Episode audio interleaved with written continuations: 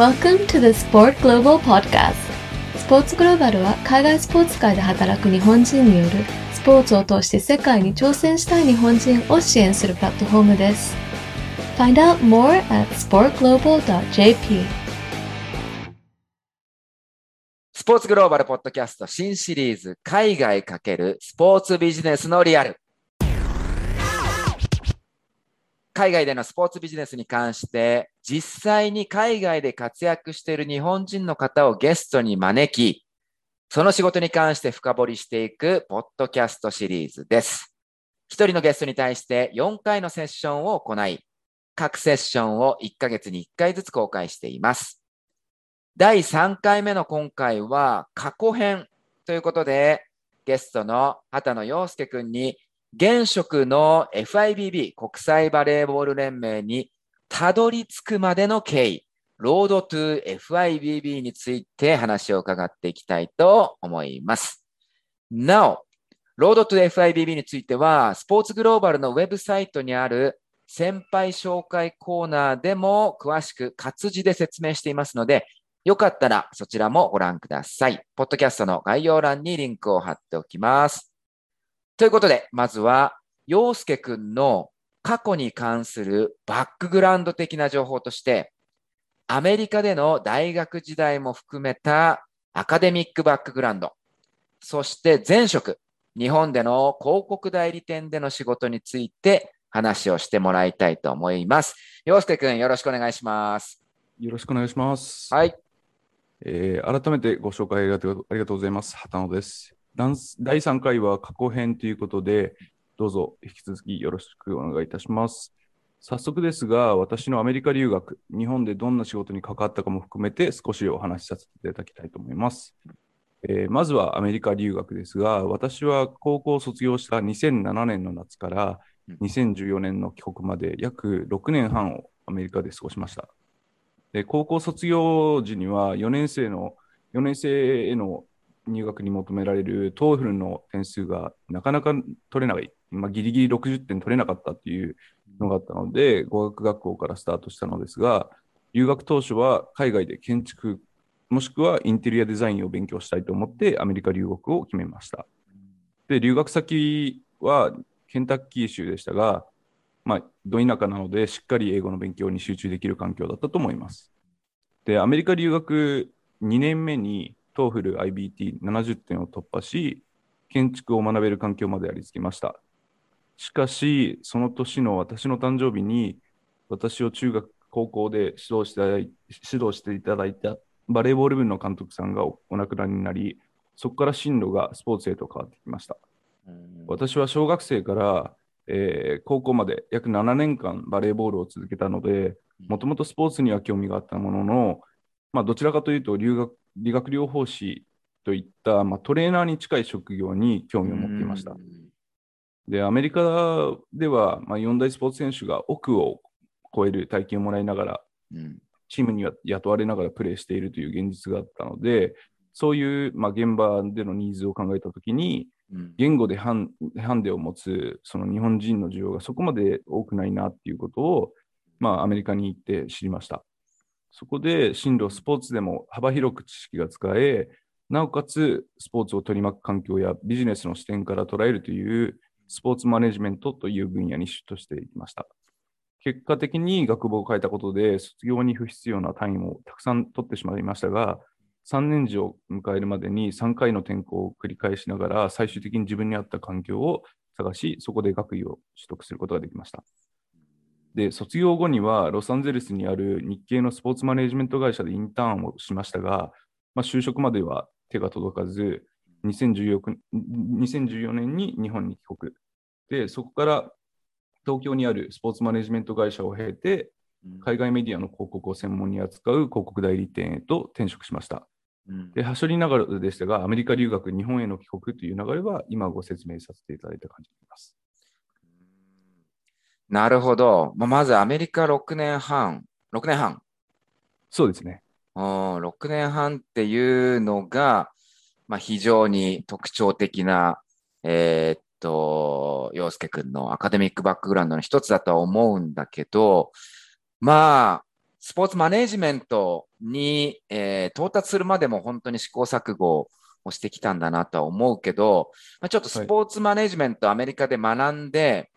えーそのことにつついてもちょっと聞きたいんだけど、実際どうかな？その後、ね、今現職ではそのバレーボール、国際バレーボール連盟っていうのに働いてるんだけど、その時のスポーツマネジメントコースでの学びっていうのが正直生きてるっていう実感はある？そうですね。まあ、生きている部分と生きてない部分っていうのはすごくあると思うんですが、うん。例えばそのアメリカの場合、まあ、どちらかというとフォーカスはうん。四大スポーツとか、うん。あの NCAA だったりという大大学スポーツにフォーカスが置置いてあるので、うん。オリンピックっていうトピックに対してはそこまで、あのーまあ、カバーする内容がないなかったっていうのが実際のところで、なるほどね。はい、なので、現職のその、まあ、ヨーロッパでの仕事を考えると、そこまでその、あの学んだことがダイレクトに、うんあの使えるかなっていうのはあの少なかったと思います思いますね。なるほどね。これ、ポッドキャスト聞いてる人にも非常に有有益な情報かなと思うんだけど、まあ、正直どこのスポーツマネジメントコース、大学院コースとかに行っても、まあ、一番大切なのは、まあ、そこで何をやるかっていうのが一番大事で、で自分でどう戦略的に考えて、その就職につなげるかってことになってしまうんだけど、でも、今、洋介君言ったように、やっぱアメリカのざっくり言うとね、アメリカの方でスポーツマネジメントを学ぶと、アメリカの特徴っていうのがあるってことだよね。さっき言ったその大学スポーツっていうのがアメリカは盛んだしね。そっちへの、まあ、方向性も非常にあの特徴的だし、実際卒業した人もそっちに就職する人が多いのかな？そうですね、まあまあ、かなりあの、入り口は狭いので、どちおらかというと、まあ、ど卒業してすぐに就職できるかというとなかなか難しいあのエリアではあるんですが、うん。例えばインターンとかでも、その無給インターン、あ給料をもらいながらあの、インターンをできるっていう人がなかなかいないので、なるほど。最初はみんな無給のところからスタートして、うんまあ、少しずつその、あのー例えば500ドル、月に500ドルとかうん1000ドルみたいなところで、うんだんだんだんだんこう地位を上げていって、最終的に、あの正社員になるっていうのが、まあ、あの道筋としてはあるんですけど、うんただそこまでいける人もあの数少ないと思います、ね。あ、そうなんだ。はい。おーなるほど。ちなみにその、じえーっと、洋介くんが一緒にコースで学んでた人たち、まあアメリカ人がきっと多いんだと思うけど、はい。その人たちはやっぱアメリカでの、将来そのアメリカでのスポーツ業界で働くっていうのが彼らの目指すとこで、ヨーロッパとかそれ以外、まあ言ったらアジアとか、そっちに目が向いてる人っていうのはいいた？そうですね、自分の大学はもうほ,、うん。ほぼあのアメリカ国内の就職を目指す人が多かったので、うん。その特にヨーロッパとかアジアとかっていうのはそこまであの、うん聞いたことはないですね。ああ、そうなんだ。はい。なるほどね。ちなみに、その洋介君がいたコースに、アメリカ人以外の、まあ、アメリカでいう外国人ってはいいうのはどれくらいいたの、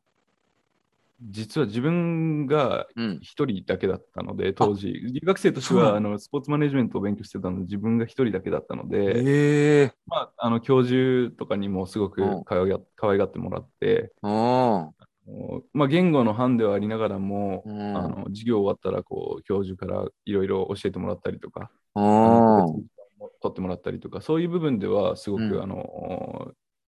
サポートしてもらいたいなっていう環境でしたね。あ、そう。じゃあ、そのは日本人が洋介君、日本人っていうかもう外国人が洋介君しかいないっていう状況が、洋介君にとっては非常にポジティブな結果を招いたってことかな？そうですね。あのーまあ、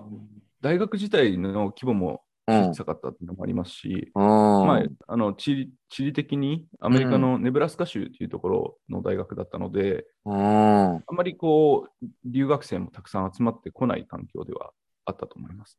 なるほどね。ただ、それを別に狙って、狙ってたわけじゃないってことか実は狙っての、あの狙ってんだ狙って、はい、そこな。に素晴らしい。そこの大学に行きたかったのは、うん。あえてその留学生が少ないところ、日本人がいないところっていうのを、うんえーまあ、候補の、えーまあ、要素に挙げていったっていうのもあるんですけど、それプラス、やはりそのスポーツマネジメントでも、うん。あのまあ、しっかりコースができているところと、うん。あの新しく設立されたう学部ん。でスポーツマネジメントを持っている大学っていうの2種類あるあるので、うん。でも、あの学部をスポーツマネジメントに変えた当初行っていた大学は、うんまだしあの新設されたばっかりのあのスポーツマネジメントコースだったので、なるほどち。ょっと自分の中ではしっくりこなかったっていうので、最終的にネブラスカの大学にしました。なるほどね。これは、えっと、まあ、最初にも言ったんだけど、洋介君には、えっと、すでにこの Road to FIBB については書いてもらってて、で、スポーツグローバルのウェブサイトでもご覧になれるので、皆さん見てほしいんだけど、まあ、洋介君は、すごく、こう、まあ、戦略的っていうとちょっと硬くなるけど、まあ、いろいろ考えて、あの、行動してるなと思うんだよね。でもそれが、この大学選びにもすごい出てるし、で、この後、えーっと、日本、日本での就職とか、今のヨーロッパの現職にまでつながるとは思うんだけど、なんでそういうところもこのポッドキャスト聞いてる人には楽しんでいただきたいなとは思うんですけど、えーっと、じゃあ次、まあ、スポーツマネジメントをアメリカで学んで、えーっと、まあ、結構はしょっちゃうけど、その後、洋介君は日本に来て、えー日本で広告代理店で働くことになります。えーここ、まあ、広告代理店での仕事っていうのが、について聞きたいんだけど、それが、まあ、どんな感じで、えっ、と、現職、FIBB での仕事につながってるか、あるいはその日本の広告代理店で学んだことっていうのが、えーまあ、今後も含めて自分の中でどういう立ち位置として、えー存在しているのかっていうのを教えてもらえますか？そうですね、広告代理店っていう、まあ、その代理店というほど大きいあの会社ではなかったんですが、うん。あの特色としては、海外の、えーメディアを多く扱扱っていたっていうか、専門的に扱っていた、うん。あの会社だったのでうん。あの、海外とのやり取りは日々多かったと思います。で、広告業界の仕組みってちょっとあのいびつでもありますし、うん。まあ、規模はすごく大大きいので、まあ、例えばどういったメディアが主流なのかとか、その広告業界全体のトレンドを知ることもできたので、すごくあうんのいい経験になったなと思ってます。ただ、自分の中ではそのスポーツに関係ない媒体がたくさん多くあったので、あそういう意味では、あの代理店での経験としては、まあ、広告のプラットフォームでもあるスポーツとか、まあ、業界でのキャリアを見据えたときに、すごく親和性があるなという意味での、まあ、選択の一つでしたね。なるほどね。じゃあまあ、その広告代理店っていう、まあ、ある意味特殊な、えー専門性のある、えー職業というか、で働いてたと思うけど、まあ何はともあれ、そういうところで日本の、えー会社で仕事をすることで、まあ基本的なビジネススキルっていうか、まあ、言ったらこう、人とのコミュニケーションだったりとか、えーっと、仕事のマネジメントだったりとか、あるいは言ったらコンピュータースキルとかじゃないけど、そういうとこも含めて、その3年間で非常に自分の中で培われたっていう実感はあるかな。そうですねあの。そういう意味では、いろんな方とこううん接する機会もありましたし、やうん。はりこうクライアントも大手のクライアントも多かったですし、うん。そういう意味では、日本のビジネスマンっていう、えーどまあ、どういうビジネスマンであるべきかみたいな部分はすごく考えながら、あうんの仕事ができたかなと思います。なるほどね。これは、その、まあ、スポーツ業界だけじゃなくて世の中のトレンドの一つかなと思うけど、まあ、特にスポーツ業界で、まあ、一般的な、えー仕事、あのスポーツに関係ない仕事を、えー何年かしてから、このスポーツ界に入ってきた方が活躍しやすいじゃないけど、実際にスポーツ界もそういう人材を求めてるっていうトレンドがあるというのも事実だと思うので、だからこの洋介くんがね、日本での広告代理店3年っていうのが、えーっと、は、まさにそのケースだなと思うので、まあ、またポッドキャスト聞いてる人は、そう、そういう道もあるんだなっていうのを一つ頭に置いておいてほしいと思います。えー次の質問に行きたいと思うんですけども、えー、洋介くんは広告代理店での仕事を辞めて、次のステージに向かうことになります。それがスイスにあるスポーツ系大学院、えー AISTS。への留学ということになりますが、その AISTS への留学に至るモチベーション、あるいはきっかけについて話してもらえますか？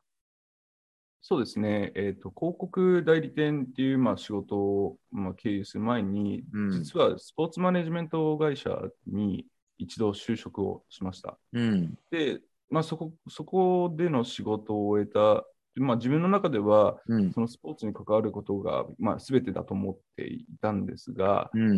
実際にスポーツ業界に入ってみると、なかなかその大きい仕事にすぐに関わらせてもらえるとか、やりたいことと、まあ、異なる仕事の内容だったりっていう、まあ、現実があったので、そういう意味では自分の中でこうフラストレーションを溜めていたっていうのは一つはありました。なので、どちらかというとその広告代理店へのあの転職っていうのも、うん、あえてスポーツ業界から一回自分を離して、でそこで、うん、の業界で経験を積んだ後に、その経験をあのまたスポーツ業界に持ち帰りたいなと思った上での、まあ、転職だったんですね。で、えーと、スポーツに関わりたい気持ちっていうのは、やっぱりその広告代理店にいた時もずっと変わらずだったので、うん、あともう一つは、海外で就職できなかったっていう、アメリカ時代のその悔しさみたいなのがすごく残っていて、もう一回海外に出て、えー、就職できるかどうか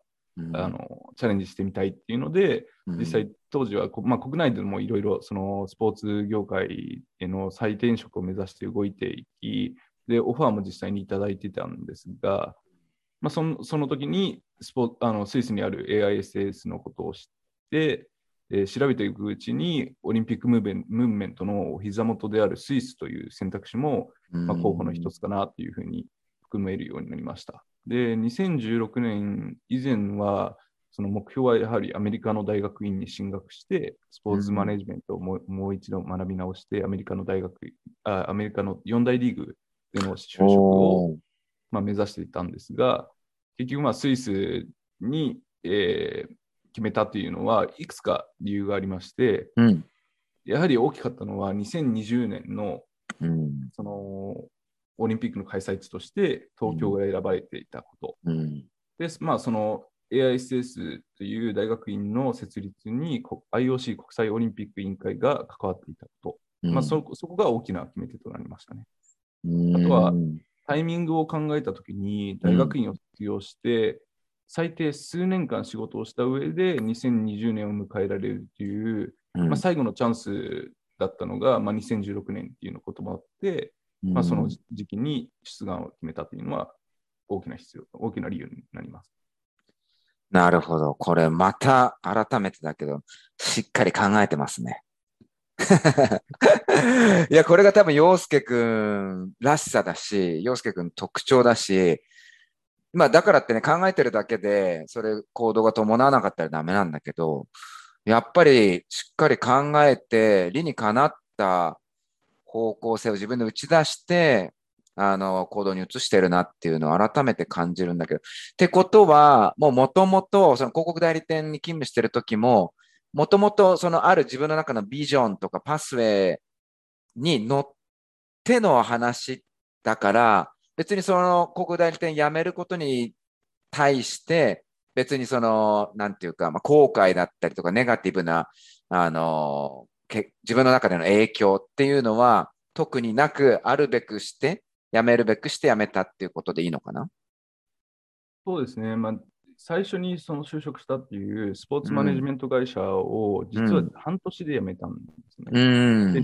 ででその、まあ、新卒で就職した際に、半年で辞めるっていうのは結構、あのタブーで、なるほど。なかなかその転職する際にこう決まりにくい、次が決まりにくいっていう、まあ、現実があり、うん、実際にその辞めた直後の3か月間は無職。うん、で、そういった中で何がこうきっかけになったかというと、うん、日本で英語力を測るのに TOEIC を受けてください。っていうことをそうだね。ですけど、海外の人、海外の大学に行った人って TOEIC ってそこまでピンとこない なるほど、なるほど。なので、 TOEIC を、まあ、受けるっていうので、受けてみたところ、うん、結構いろんな業界他の別別の業界からは、その、トイ TOEIC だけでもニーズがあったっていうのが一つで、おー。それはまあスポーツに関わって親和性の高いあの業界を選びたいなっていうので考えたときに、うん。まあ、結局広告代、広告代理店、まあ、広告業界っていうのが、うまあ、一つ大きく関わるなっていうメディア業界ですね。うまあそうんいうのも含めて、うん。あのまあ、もう一もう一回別のところでうん。あの新しく知識を入れたいなっていうのがあったので、うん。そういう意味ではあのリスクはあったんですが、うんうん。ただ、まあ、実際に中に入ってみて、スポーツと離れ離れることで、自分の気持ちがより強くなった。もう一回スポーツにやっぱり関わりたい。自分はやっぱスポーツを勉強してきたし、スポーツをやってきた人間なので、うん。スポーツにの業界に戻りたいっていうのがあったので、そういう意味では広告代理店入った際入った時も、うん。最終的にはスポーツ業界に戻りたいなっていうのは、うん。見せて You are listening to the Sport Global Podcast. スポーツグローバルは海外スポーツ界に飛び出し活躍する上で必要な情報を定期的に発信しています。詳しくは sportglobal.jp へ。なるほど。はい。いやー、素晴らしい。じゃあちょっと次の質問に行きたいと思うんですが、いよいよ国際バレーボール連盟就職に向けてということについて話してもらいたいと思います。えーっと、AISTS を卒業。卒業後に様々な、まあ、就職オプションがあったと思います。まあそんな中で、どのような経緯で国際バレーボール連盟就職にたどり着いたのか。そして、その就職を勝ち取るためにどのような戦略を立て実行してきたのか、えっ、と、聞かせてもらいたいなと思います。そうですね、スイスの、うんまあ、ローザンには多くの、えー国際競技連盟が本部を置いているんですが、うんそういった地理的な面を考えると選択肢はすごく多かったかなと思います。うん。が、私の場合はアメリカの大学卒業後にメジャーリーグに関わるインターンをしたりとか、うん日本帰国後にはサッカーに関わる仕事をした経験もあって、自分がその競技者として関わったバレーボールの仕事には一度もついてなかったっていうのがなるほど。あったので、うんそういう部分でも、まあ出まあ、AISS 出願当時から卒業後には国際バレーボール連盟に就職したいっていうのはもう伝えていましたし、しうんまあ、その夢が叶わなければ迷うことなく日本に帰国しようとは考えています。なるほど。じゃあ、もうその AISS で勉強しているときに、すでにあの国際バレーボール連盟への就職っていうのがもう頭にあったんだね、その時に。そうですね、まあ、大学院の、まあ、話をすると、うん。例えばそのクラスメート、33名のクラスメート、うん。トータル34人のクラスで、まあ、うん。15ヶ月を過ごしたんですが、うん。その自分の中ではやっぱりそのアメリカ時代の教訓からクラスメートイコールうん。その友達ではなくて、結構全員をやっぱりライバルだと意識しながら過ごしてなるほど。あります。で別にその喧嘩をするっていうことではないですが、うん。共同で進めるそのプロジェクト等ではやっぱ衝突することもたくさんありましたし、うん。それでも自分はこういう経験からこうしたいとか、こうした方がいいっていうのは自分を押し出す場面もあえて作ったりしてましたし、うんまあ、今となってはいいも思い出なんですが、その大学院初日うんの自己紹介の際に、卒業後は FIVB で働きたいと、まあ、クラス全員、まあ、大学のスタ大学院のスタッフにも、えー、してたっていうのはあります。あえー、すごいね。もう最初からあの、うんバレーボール一本っていうのはもう全員、みんな知ってました。いや、それはすごいね。それはすごい。まあ、もちろんその時に、えーっと、すでに決まってたっていうのももちろん素晴らしいんだけど、そうやって言うことでのベネフィットって僕すごくあると思ってて、はい。そのね、周り、例えば周りも、あ、そうやって自覚してくれるし、で、そういう大学院の職員の人たちも、あ、彼はそういうふうに行きたい人なんだってなると、そういう関連情報っていうのももちろんね、回しやすいっていうか、回してくれるようになるし、すごく大事、僕は言うことは大事だなと思ってるから、その、あ、意識してそこを一番最初にあの、クラスメートとか職員に言ったんだね。そうですね。まあ、結局、多分そこそういう部分も響いたのか、うそのん。大学院ではそのチームプロジェクトっていう、ちょっとコンサルプロジェクト的なうん。があったんですが、たまたまその自分がいた年は、あのプロジェクトが国際バレーボール連盟から一つ来たので、うん。の、まあ、メンバー4人のうちの1人に、まあ、あの抜粋してもらえたと、結局、まあ、そういった部分も最終的に就職につながったっていうのはありましたし、やっぱり自分がその競技者であるっていうこととか、ああ。マーケットの理解もあるっていう強みを生かしたアピールはすごくしていたと思いますね。なるほどね。これもまたすごくいい、まあその、ポッドキャスト聞いてる人には学びになるかなと思うんだけど、自分の強みっていうのは一体何なのかっていうのを改めて考えて、で、それを最大限活かすじゃないですけど、例えば僕もそのサッカーの仕事、今の現職サッカー、アジアサッカー連盟に入るときに自分の強みっていうのは何かっていうのはやっぱすごく考えたし、その時、最初はね、日本人っていうことしか思いつかなかったし、ただそれそうですひ、うん、日々経つことで、例えば、えっと、イギリスで指導者やってたから、そういう部分が、えっと、強みにだんだんなってきたりとかするんだけど、その時点で自分が何を持ってるのか。で、洋介君の場合は、日本人であり、バレーボール、あの、競技を行ってた人でありと。で、自分はそこに目指してる人だというのは、いうことで、そこがどんどん強みになったっていう、素晴らしいね、洋介君。いえいえ、もう、あの、すごいね。まあ、かなりあの自分がこう目指した方向性と、うん実際にこう流れとして進んでいったうっていうのん、が、結構こうオーバーラップしていた。まあ、うん実際になっていったっていうのはありますね。いや、それを、そのことで聞きたいんだけど、まあ、そんなこと考えたことないと思うけど、改めて今こうやって話してみて、あの、今は現職 FIBB にいるじゃん。はい。で、ただそこまでのこう、ストーリーがあって、洋介くんの。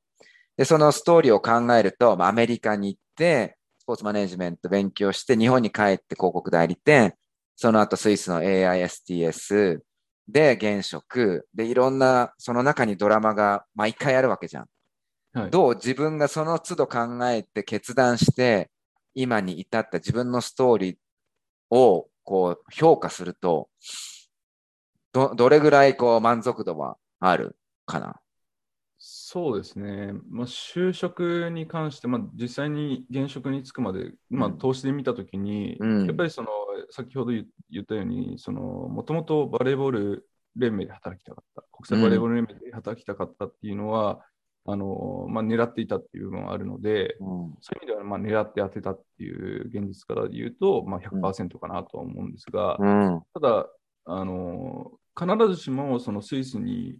初めてこう来た、来て、じゃあ、その国際バレーボール連盟にすぐに就職できるだけの力があったかなかったかっていうと、うんまあ、そこはちょっと疑問だと思っていて、逆に言うと、うんそのアメリカでのあの経験、アメリカでの失敗っていうのが、やっぱり。すごく生きたかなっていうふうな気がします。なるほどね。そうだよね。洋介君の中ではそのアメリカでの、まあ、6年半っていうのは、一応まあ失敗という枠に入ってるんだよね。ただその失敗を経て、こう次へのチャレンジっていうのでは、最初はもちろんアメリカへのチャレンジを考えてたけど、それがスイスに行ったっていうことを考えると、もちろん失敗の時はね、あの満足度で言うと低いかもしれないけど、FIBB っていうトータルの長いスパンで考えると、まあ、悪くないなって感じかな。そうですね。うんまさにあの逆にアメリカでの失敗がなければ、うん。あのそこまで自分も多分公言することもなかったですし、うん。あの多分ターゲットを一つっていうふうなことよりは、まあ、どこのあの国際競技連盟でもいいやっていうふうな、まあ、気持ちになってたと思うんですけど、やっぱりそのクラスメートイコール、まあ、ライバルっていうふうに、まあ、見ていたっていうのも、ある意味一つそのキーかなと思っていて、そうん。の楽しく仲良くやることに関しては全然あの反対はないんですが、うん。最終的にその就職を目的に大学院に入るので、うん。ではその自分が例えばその一つ座席があるところにうん。15人、30人そういった人が、まあ、あの履歴書を送るわけですよね。うん。その中で、やっぱり自分が少しでもあの弱みを見せると、うん。結局、じゃあじ、その席取らないんだったら、他の人が取るのはいくらでもあるので、うん。なので、まあ、そうですね、これはもう、ポッドキャストを聞いてる方にアドバイスとしておきたいのは、弱みを消すっていうことにうんエネルギーを費やすんではなくて、ライバルと差別化が効く強みを伸ばしてアピールするっていうことが、ああの大切かなっていうふうに思います。いや実はそれ、最後、あの、洋介君にお願いしようかなと思ったんだよね。海外就職を目指す人にどういうアドアドバイスありますかって。でもまさにね、言ってくれたんだけど、弱みを消すんじゃなくて強みを伸ばす。これは、実は日本人は苦手なんだよね。多分、そういう、あの、環境にないから、日本っていうのは、どっちかっていうと、あの、弱みを隠して、あの、マイナス点を取らせないんだよね。そういう評価の仕方の中で生きてるから、あの、プラスの点っていうのに注目しづらいんだけど、もうまさに海外就職っていう大きな枠で言うとそこだよね。強みをどんだけね、出してこう差別化を、自分というものを差別できるかっていうところに尽きるってことかな。そうですね、そこはすごく大きいと思いますね。ややっぱりその自分自身を知るっていう、まあ、自分自身と向き合う時間もたくさんありますし、そういった意味では、その自分の強み、弱みをしっかり理解した上で、うん強みを、えー伸ばす、まあ強みをアピールすることにフォーカスするっていうのは非常に重要だと思います。うんありがとうございます。えー就職活動っていうのは人によって、あのー一つ一つ違うユニークなもので、つまりまあ人の数だけドラマがあるってことなんですけど、まあ、残念ながらこれをやれば間違いないっていう絶対的な方法は存在しないと思います。ただ、まあ、今回の例で言うと、陽介くんのような先人たちがね、切り開いた道を実際に聞いて見てみることで、目標にたどり着くためのヒントっていうのは得ることができます。畑野陽介くんが今回話してくれた彼のストーリーの中に、そのヒントが本当にたくさん詰まっていたのではないでしょうか。次回の第4回、つまり最後のセッションになるんですが、まあ、未来編ということで、陽介くんの未来への夢、ビジョン、計画などについて伺ってみたいと、えー思っています。楽しみにしていてください。また、洋介君に聞いてみたいことがありましたら、質問など随時募集していますので、スポーツグローバルのウェブサイト、スポーツグローバル .jp のポッドキャストページにありますお問い合わせコーナーからどんどんどしどしお寄せください。ポッドキャストの概要欄にページのリンクを貼っておきます。洋介くん、ありがとうございました。ありがとうございました。それでは次の第4回セッションでお会いしましょう。See you soon. Bye.